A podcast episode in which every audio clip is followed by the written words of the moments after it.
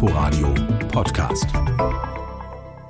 Von der Gründung der NATO 1949 bis zur ersten lockeren Vereinbarung über einen bestimmten Anteil, den die Mitgliedstaaten zur Verteidigung aufwenden sollen, dauerte es über 50 Jahre. Beim NATO-Gipfel 2002 in Prag waren die baltischen Staaten, Bulgarien, Rumänien und die Slowakei eingeladen, Mitglieder der Militärallianz zu werden. Eine Bedingung war es, genügend Ressourcen in die Verteidigung zu investieren. Der Richtwert für jeden Aspiranten lautete zwei Prozent seines Bruttoinlandsprodukts. Der Gerechtigkeit und der Glaubwürdigkeit halber sollten aber auch die Staaten, die der NATO bereits angehörten, dieses Ziel anstreben. Vorangetrieben wurde diese Idee schon damals von den USA. Allerdings blieben die zwei Prozent ein Richtwert. Aus diesem Gentleman's Agreement ließ sich keine rechtliche Verpflichtung ableiten.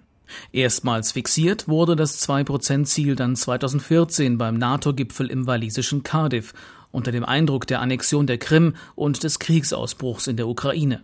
Mit dem sogenannten Defense Investment Pledge verpflichteten sich die NATO-Staaten, soweit sie das Ziel nicht bereits erfüllten, innerhalb der nächsten zehn Jahre den Anteil der Verteidigungsausgaben an zwei Prozent des Bruttoinlandsprodukts anzunähern. Ein historischer Schritt, allerdings bis heute rechtlich nicht bindend und eher eine Willensbekundung. Auch wenn das Ziel 2019 beim Jubiläumstreffen der NATO zum 70. Gründungstag erneut feierlich bekräftigt wurde, für viele Verteidigungsexperten bleiben die 2% bis heute vor allem eines, eine hochpolitische Zahl. Inforadio Podcast.